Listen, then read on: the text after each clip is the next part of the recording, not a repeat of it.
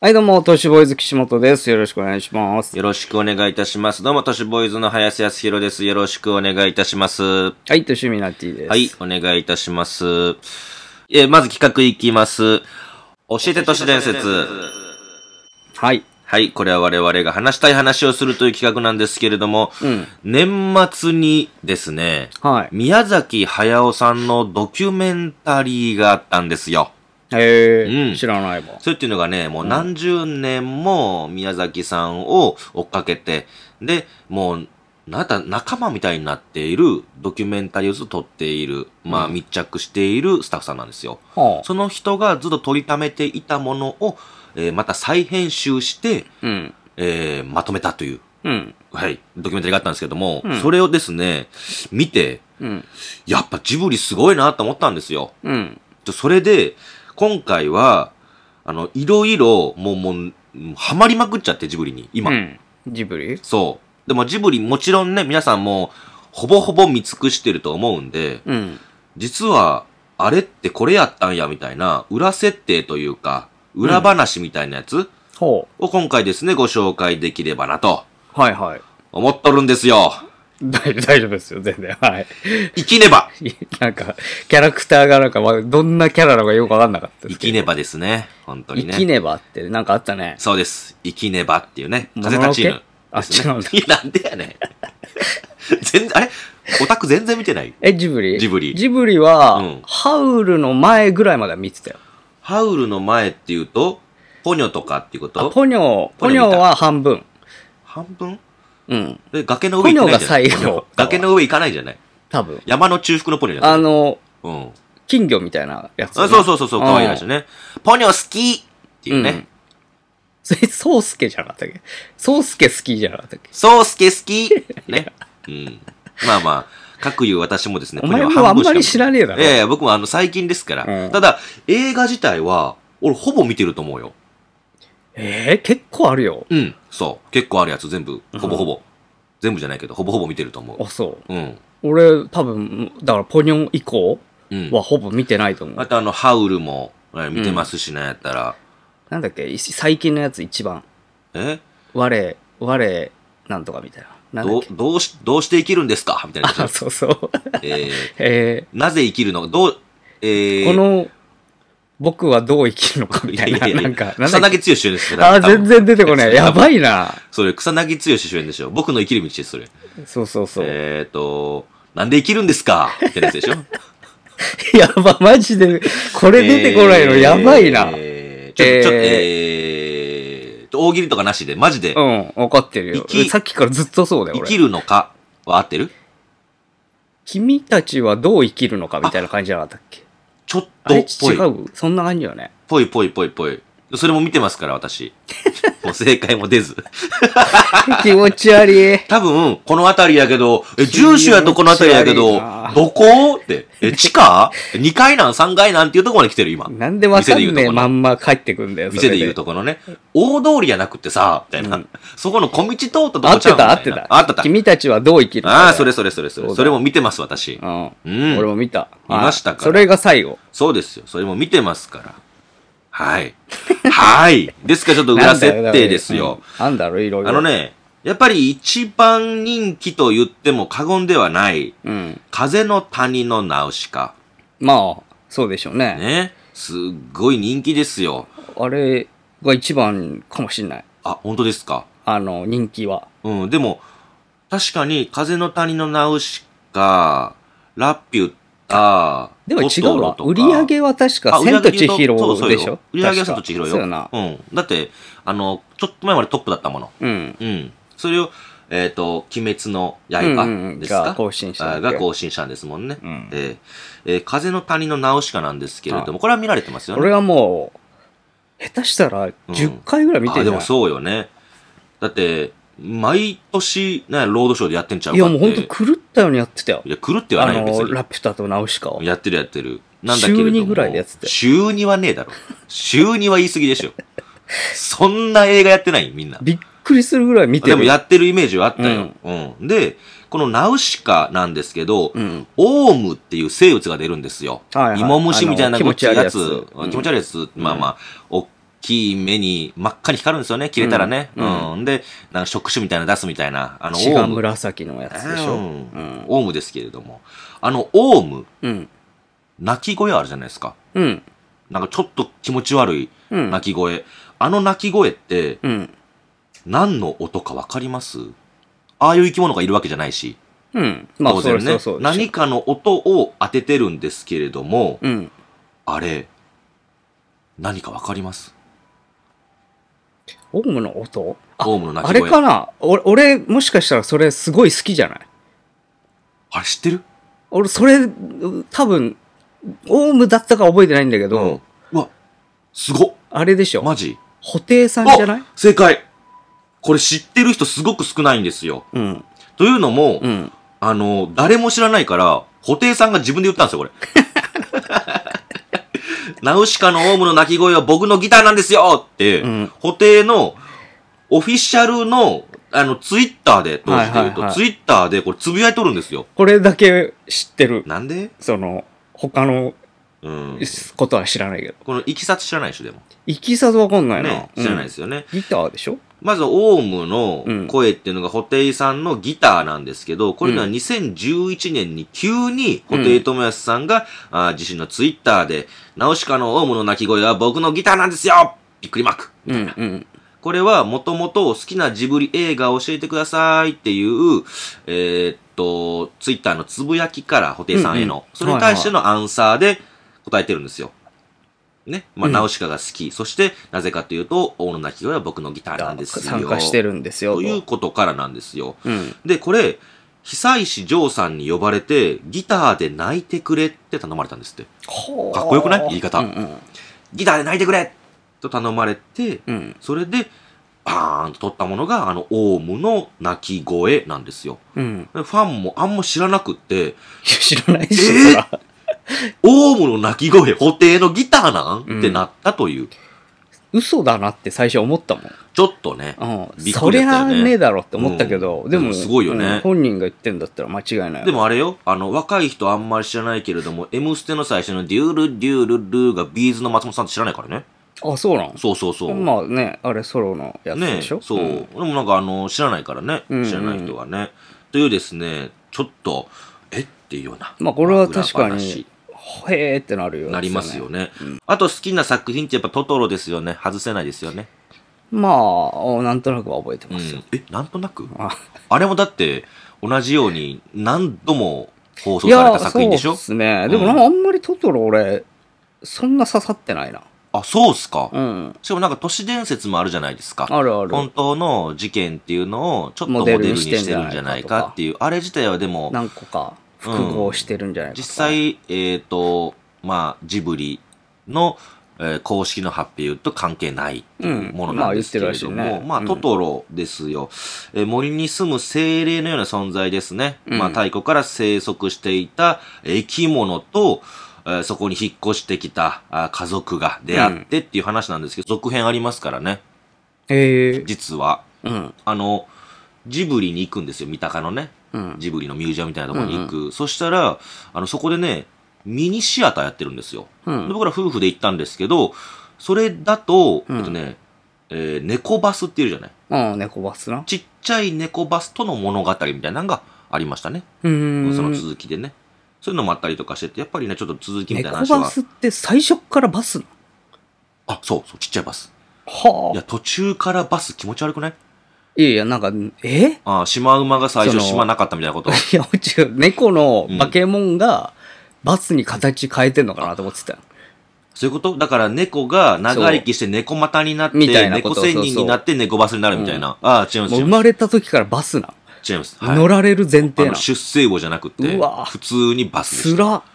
バスでしたよ。で、そのちっちゃい猫バスに女の子が乗ってって話でしたもん。だって、へえ。うん。自分で満席になっちゃうみたいな、一す人で。ごい都合のいい生き物だな。最高ですよ ね。出たいんで、俺。いずれジブリ出たいから。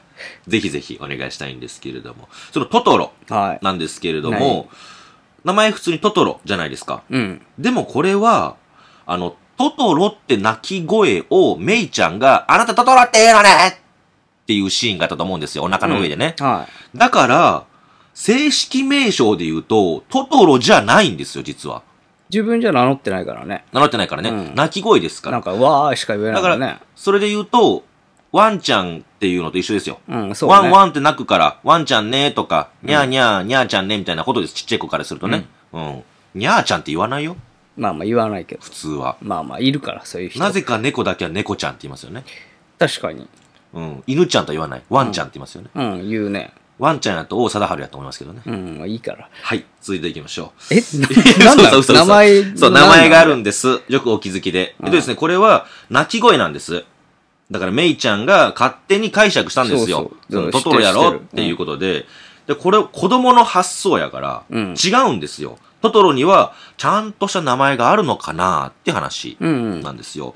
すると、1988年に発売された、トトロの書籍があると。うん。中には、トトロやメイちゃんとか、あと、ちょろっと出てきた父親うん。じゃじゃないですか。うん。登場人物を初期のイメージイラストとか、あと設定とか、そういったものの紹介があるんですね。その中で、トトロって大きさあったじゃない白とちょっと黒っぽいやつと大きいやつと。うん。 3種類いたああ、いんですけど、るいる。出世魚みたいに名前変わっていくんですって。うんうんうん。うんちっちゃいのから大きくなったらこれ。うん大きいのからあれなったらあれみたいな感じで。で、それでいたのが、大きいトトロ。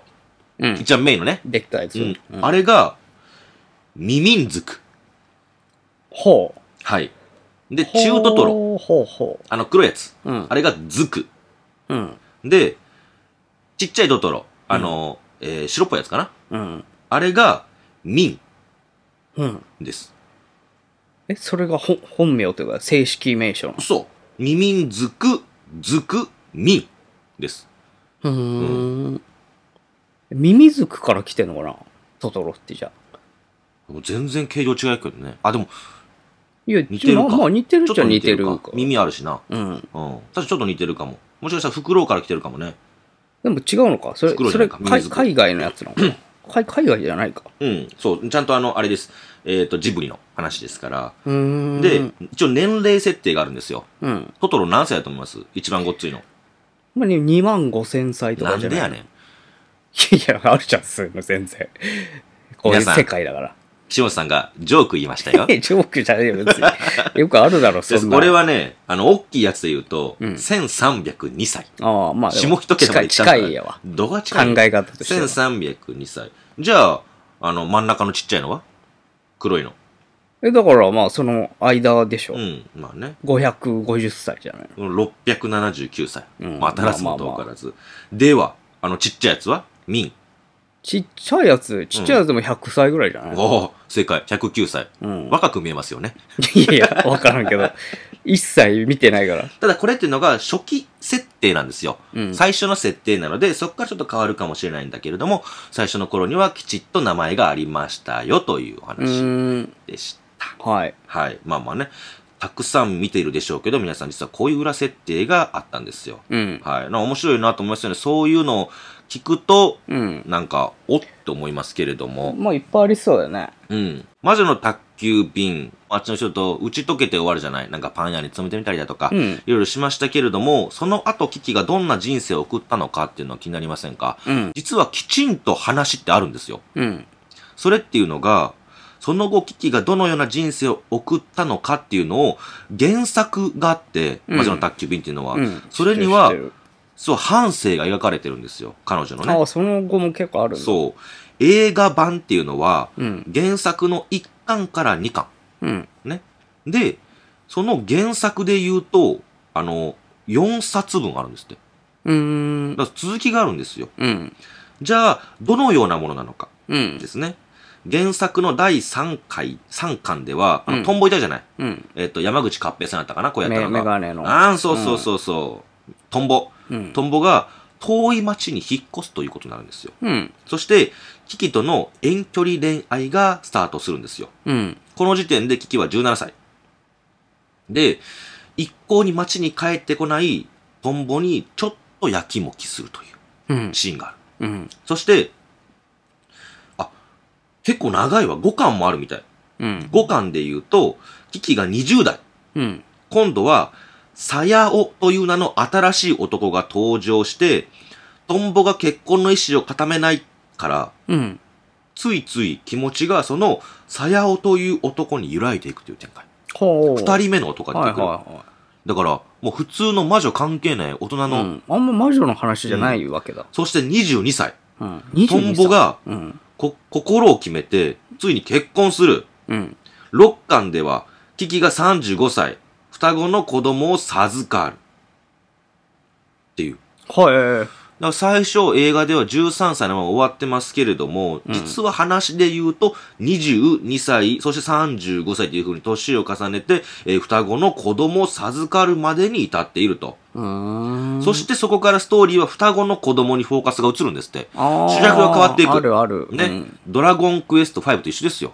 うん。うん。まあまあ。わかりづらいよ。パパスからってこと違う違う。あの、元の主人公が双子を産むんですよ。ああ。双子を産んで、その子そうだがそうそう勇者になるっていうね。うん。あったあった。何人がわかるのかいや、まあまあ、世代によってはわかるんだろうけど。まあはそこからまあ、双子の子供にフォーカスが移って主役が変わるんですね。い。うん。そして、かつての危機と同じように魔女になるためのトレーニングを開始して、同じように街に向かうんですよ。うん。だから一巻目に戻るわけです。うん。そして、魔女の宅急便は一人の女性の半生が壮大なストーリーだったという。話なんですよ。だからそれの分の頭の方しか実は、えー映画にはなってないんですね。うん。だいぶ変えてるらしいからね、もう。あの、まあね宮崎さんはねち。なみに、えっ、と、双子のビジュアルなんですけれども、気になりますよね。これ。可愛らし双子これ。い。一応、双子なんですけうどん、ただちょっと気づいたんです、僕。うんあっていう。うん。あの、トンボは、うん。ちょっと茶色っぽい。うん。そして、えーキキは真っ黒なんですけど、うん。金髪が生まれてます。うんこれは、 うん。大人の恋愛劇ですね。途中出てきたはい話が関わってる、さやおが関わってるのかな。さやおが関わってんのかなといやもうあるだろ別に。ありそういうこともも。っていう。もしかしたらそういったのかもしれないしね。うまあなんでしょうって話なんですけど、今ジブリで固めていったんですけれども、実は僕一番驚いてる設定があるんですよ。うん、それがね、ブックオフ。はブックオフ急に変わりましたけれども、うん。本を売るならブックオフでおなじみ、ブックオフですね。ブはあックオフにはキャラクターがいるでしょああ、えなんか丸っこいキャラクター丸っこい頭のさあの、うんこういうの出るロゴでしょあの、まあまあそうそうそう、ロゴみたいなやブッつクオフ。のうんあれちゃんと裏設定あるの知ってる設定設定何歳かとか。いや知らいない。やあるんです、実はね。うんまあ、ブックオフなんですけれど、CM とか見るとね、3体のマスコットキャラがいると。まあ、見た目全部同じなんだけれども、まあ、大中小みたいなところ一緒ですよ。うん。ね。丸い頭に青い胴体う。ん顔は笑顔っていう、うんうん読む読むくんみたいな、あ、名前もあるんだ。読む読むくん、お兄ちゃん、妹っていう風に。うん。一応まあ、名前もあったりとかしてて、で、裏設定があるんですよ。うん。名前、読む読むくん。出身地、香川県相模原市。誕生日、うん4月の6日。特徴、本と音楽とゆるさをこよなく愛す。まあ、ゆるキャラですからね。うん。大人になりきれない大人。常に笑顔だが、まだ使えるものを捨てた人を見たときは、笑顔に狂気をはらむ。趣味、ブックオフ巡り、そしてギター。っていうふうに。うん。 2014年にプロフィールが明らかになったわけです。うん。年齢当ててください。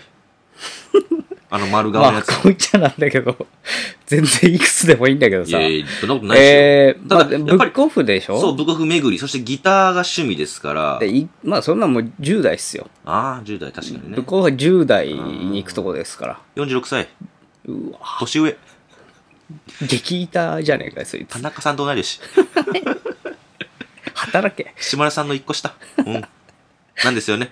ブックオフのよむよむくんはね、実は。うん。うん。何その設定マジで意味わかんねえんだけどそう。なんでもそんなんつけるのちゃんとあるんですよ。よむよむくんが、あープロフィールが明らかになると。世間からは結構年いってんだっていうふうに。いやいいうんね。いなくはないけどねで、さっき読んだ時に、えって一瞬思った文あったでしょうん常に笑顔なんだけれども、まだ使えるものを捨てた人を見た時は、笑顔に狂気をはらむっていう、うんうんちょっと怖さもあるんですよ。うんで、それが46歳ですよ。まあまあま痛いっすよね。やばいっぱりねと思うよちょっと怖いんですよ。うんで、よむよむくんは二人の子供がいると。あうん公募で決まった名前は、カウカウくんとウルウルちゃん。